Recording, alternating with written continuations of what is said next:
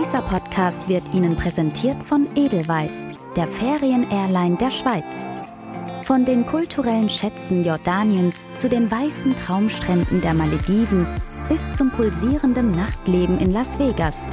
Ab Zürich fliegt Edelweiss direkt an über 80 Destinationen weltweit. Lassen Sie sich auf flyedelweiss.com von unseren Ferientipps inspirieren und entdecken Sie schon bald die schönsten Seiten der Welt. Sie hören eine neue Folge von Season Travel Podcast. Ich bin Stella Roberts und erzähle Ihnen heute eine Reisereportage von Brigitte Hugel. Was für ein entzückender Ort.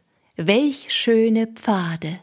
So poetisch beschrieb Pierre-Auguste Renoir 1841 bis 1919 die Kanalinsel Guernsey in einem Brief an seinen Freund Edmond Maître. Im Spätsommer 1883 verbrachte Renoir einige Wochen auf der Insel und schuf dabei Gemälde und Skizzen, die seine Faszination für die spektakuläre Küstenlandschaft widerspiegelt. Guernsey, mit den zugehörigen Inseln Alderney, Herm und Sark ist ein Kronbesitz und gehört somit nicht zum Vereinigten Königreich. Das sogenannte Bailiwick of Guernsey, was so viel wie Vogtei bedeutet, ist direkt der englischen Krone unterstellt. Obwohl ein eigenes Parlament die Geschicke der Insel lenkt, sorgt sich die britische Regierung um die Verteidigung, internationale Beziehungen sowie Zoll- und Einwanderungsbelange. Mit nur etwas mehr als 60 Quadratkilometern Fläche ist Guernsey zwar eine überschaubare Insel, bietet aber nichtsdestotrotz eine große Vielfalt an Aktivitäten und Sehenswürdigkeiten. Ob Cliffwalk auf Renoirs Spuren, erfrischendes Bad in den Lavalet Meerespools, Shopping in der Hauptstadt St. Peter Port, Rundgang durch die ehemalige Residenz von Victor Hugo, ein Besuch im deutschen Untergrundspital aus dem Zweiten Weltkrieg oder ein erfrischendes Bad an einem der 26 Strände. Und dann ist da diese unvergleichlich üppige Landschaft im oft mystischen Licht, die allein schon einen Besuch der Insel im Golfstrom wert ist. Einmal rund um die Insel bitte. Wer gerne auf Schusters Rappen unterwegs ist, wird auf Guernsey sein Paradies finden. Der Coastal Path windet sich auf rund 60 Kilometern der ganzen Küste entlang und kann, je nach Muße und Kondition der Wanderer, in vier Tagesetappen bewältigt werden. Dicht bewaldete Hügel wechseln sich ab mit Blumenwiesen und schroffen Felsen. Und immer sind da die traumhaften Aussichten auf das glasklare Wasser des Ärmelkanals, romantische Buchten und bizarr geformte Klippen. Die Teiletappe vom Belalus Hotel in St. Martin bis St. Peter Port hat es uns besonders angetan. Vom Hotel zum Küstenweg sind es nur ein paar Schritte. Wir wandern durch verwunschene Wälder, die unvermittelt großartige Aussichten auf die Klippen, das Meer und kleine Inseln in der Ferne preisgeben. Kurz vor der Moulin-Eau Bay, einer der bekanntesten Strände auf Guernsey, wandern wir auf den Spuren Renoirs. An fünf verschiedenen Locations finden sich Bilderrahmen, durch die man genau denjenigen Blick auf die Bay genießen kann, den Renoir für die Kreation einiger seiner Werke hatte, auch wenn sich die Vegetation im Laufe der Zeit verändert haben mag. Von der Hauptroute führen immer wieder kleinere Pfade hinunter zum Meer und zu traumhaften Buchten. Nicht verpassen darf man einen Snack im Beachcafé Arferma. Das charmante Strandbistro liegt direkt am Sandstrand und was passt da besser dazu als ein frisches Krabbenbrötchen? Nach der Stärkung und einem eventuellen Bad in den kühlen Wellen geht's weiter bergauf, bergab, vorbei an Überresten von Festungen und Kanonen aus der deutschen Besatzung im Zweiten Weltkrieg, durch schmale Wege hoch über dem Meer und schließlich hinunter zu unserem Ziel St. Peter Port. Hafenstadt mit Charme. Die kleine Hauptstadt mit rund 18.000 Einwohnern schmiegt sich im Westen an The Heights, einen Hügel mit den besten und teuersten Wohnlagen, und im Osten öffnet sich St. Peterport zum Hafen mit dem imposanten Castle Cornet. Die kopfsteingepflasterten Gassen in der Altstadt strahlen Gemütlichkeit und einen Mix aus englisch-französischem Charme aus. Unzählige kleine und kleinste Geschäfte, Cafés und Bars säumen die Straßen und erfreut stellt man fest, hier sind keine globalen Ketten angesiedelt. Weder Benetton noch McDonald's noch Sarah noch. Dafür locken Spezialitätengeschäfte wie The Guernsey Shop, the best place in the Channel Islands to purchase the traditional Guernsey jumper, wie uns ein Einheimischer bestätigte. Der Pullover wurde zuerst im 16. Jahrhundert für die Fischer gestrickt und musste die Männer bei Stürmen, Kälte und Nässe schützen.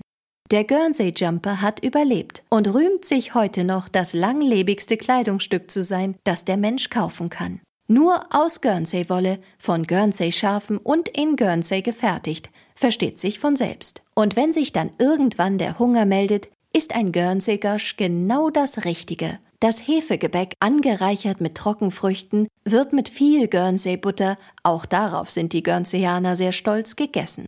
Bei der Town Church dann die nächste Überraschung. Auf einer Holzbank sitzt Victor Hugo, der große französische Literat. Als er sich 1851 gegen Napoleons Staatsstreich auflehnte, wurde er verbannt und landete schließlich 1855 in Guernsey, wo er die nächsten 15 Jahre verbrachte. Die Statue zeigt ihn neben einem riesigen Oktopus in Anspielung auf seinen Roman Le Travailleur de la Mer, den er auf Guernsey geschrieben hat und seinen Einwohnern widmete. Sein von ihm selbst reich dekorierter Wohnsitz, das Haute Vie House, ist heute ein Museum und nur schon wegen der fantastischen Aussicht auf den Hafen einen Besuch wert. Apropos Hafen. Der Tidenhub, Unterschied zwischen Flut und Ebbe, kann auf Guernsey bis zu unglaublichen zwölf Metern betragen dies zeigt sich sehr eindrücklich bei der Planung eines Ausfluges nach Liu, der kleinsten teilweise bewohnten Insel. Die Überquerung dauert rund 20 Minuten, ist nur zu ganz bestimmten Zeiten begehbar. Der Fahrplan richtet sich nach der Tide und wird monatlich im Internet auf die Minute genau publiziert. Der Wasserstand spielt auch bei den Meerespools von La Valette seine Rolle. Bei Flut werden die Pools überspült und verwandeln sich in eine spektakuläre Badelandschaft. Die künstlichen Wände verhindern, dass sich bei Ebbe das ganze Wasser zurückzieht, so dass man sich auch bei Low Tide ein Bad gönnen kann. Die Namen der vier Pools zeugen von der ursprünglichen Zuordnung. Der Ladies Pool, der Gentleman's Pool, der Children's Pool und der Horseshoe Pool, ein U-förmiges Bassin mit direktem Zugang zur Bay. Heute sind selbstverständlich alle Pools für jedermann zugänglich. Sollte das Wetter mal nicht ganz mitspielen, lohnt sich ein Besuch im La Valette Underground Military Museum. Der Fokus der Ausstellung liegt auf der militärischen Geschichte Guernseys während des Ersten Weltkrieges und der deutschen Besatzungsgeschichte von 1940 bis 1945. Die Ausstellungsräume befinden sich in einem Tunnelkomplex, der von der deutschen Besatzung als Diesellager für ihre U-Boote gebaut wurde. Der Seigneur von Sark die viertgrößte Kanalinsel ist ein absolutes Unikat und sollte auf ihrer To-See-Liste nicht fehlen. Sie liegt gerade mal 40 Kilometer von der französischen Küste entfernt und wird von einem Feudalherrn, dem Seigneur, regiert. Eigentümerin der Insel ist die englische Krone. Der Seigneur ist der Lehnsmann, der bis zum heutigen Tag einen symbolischen Jahreszins an den Lehnsherr überweist. Christopher Beaumont, der 23. und aktuell amtierende Seigneur, bewohnt denn auch ein standesgemäßes Anwesen. Seit 1730 residieren in dem stattlichen Haus die Seigneurs respektive Damen von Sark. Das Schmuckstück ist zweifelsohne der riesige Garten, der für die Öffentlichkeit zugänglich ist. Er gilt mit seinen verwunschenen Wegen, einem veritablen Labyrinth, den Teichen und unzähligen Rosenbüschen als eine der bedeutendsten Gartenanlagen auf den Kanalinseln. Nicht nur das Sargsche Gesellschaftssystem ist für die heutige Zeit ziemlich schräg. Auf der ganzen Insel gibt es genau drei Verkehrsmittel der Traktor, die Pferdekutsche und das Pusheng. Befestigte Straßen, Fehlanzeige. Naturstraßen prägen das Bild zusammen mit den zig Traktoren, die für vielfältigste Aufgaben eingesetzt werden. Ob Krankenwagen, Müllabfuhr oder Ortsbus, die Lok ist immer ein Traktor. Zur Erkundung der kleinen Insel mietet man sich am besten ein Velo und steuert dann mal das Zentrum an.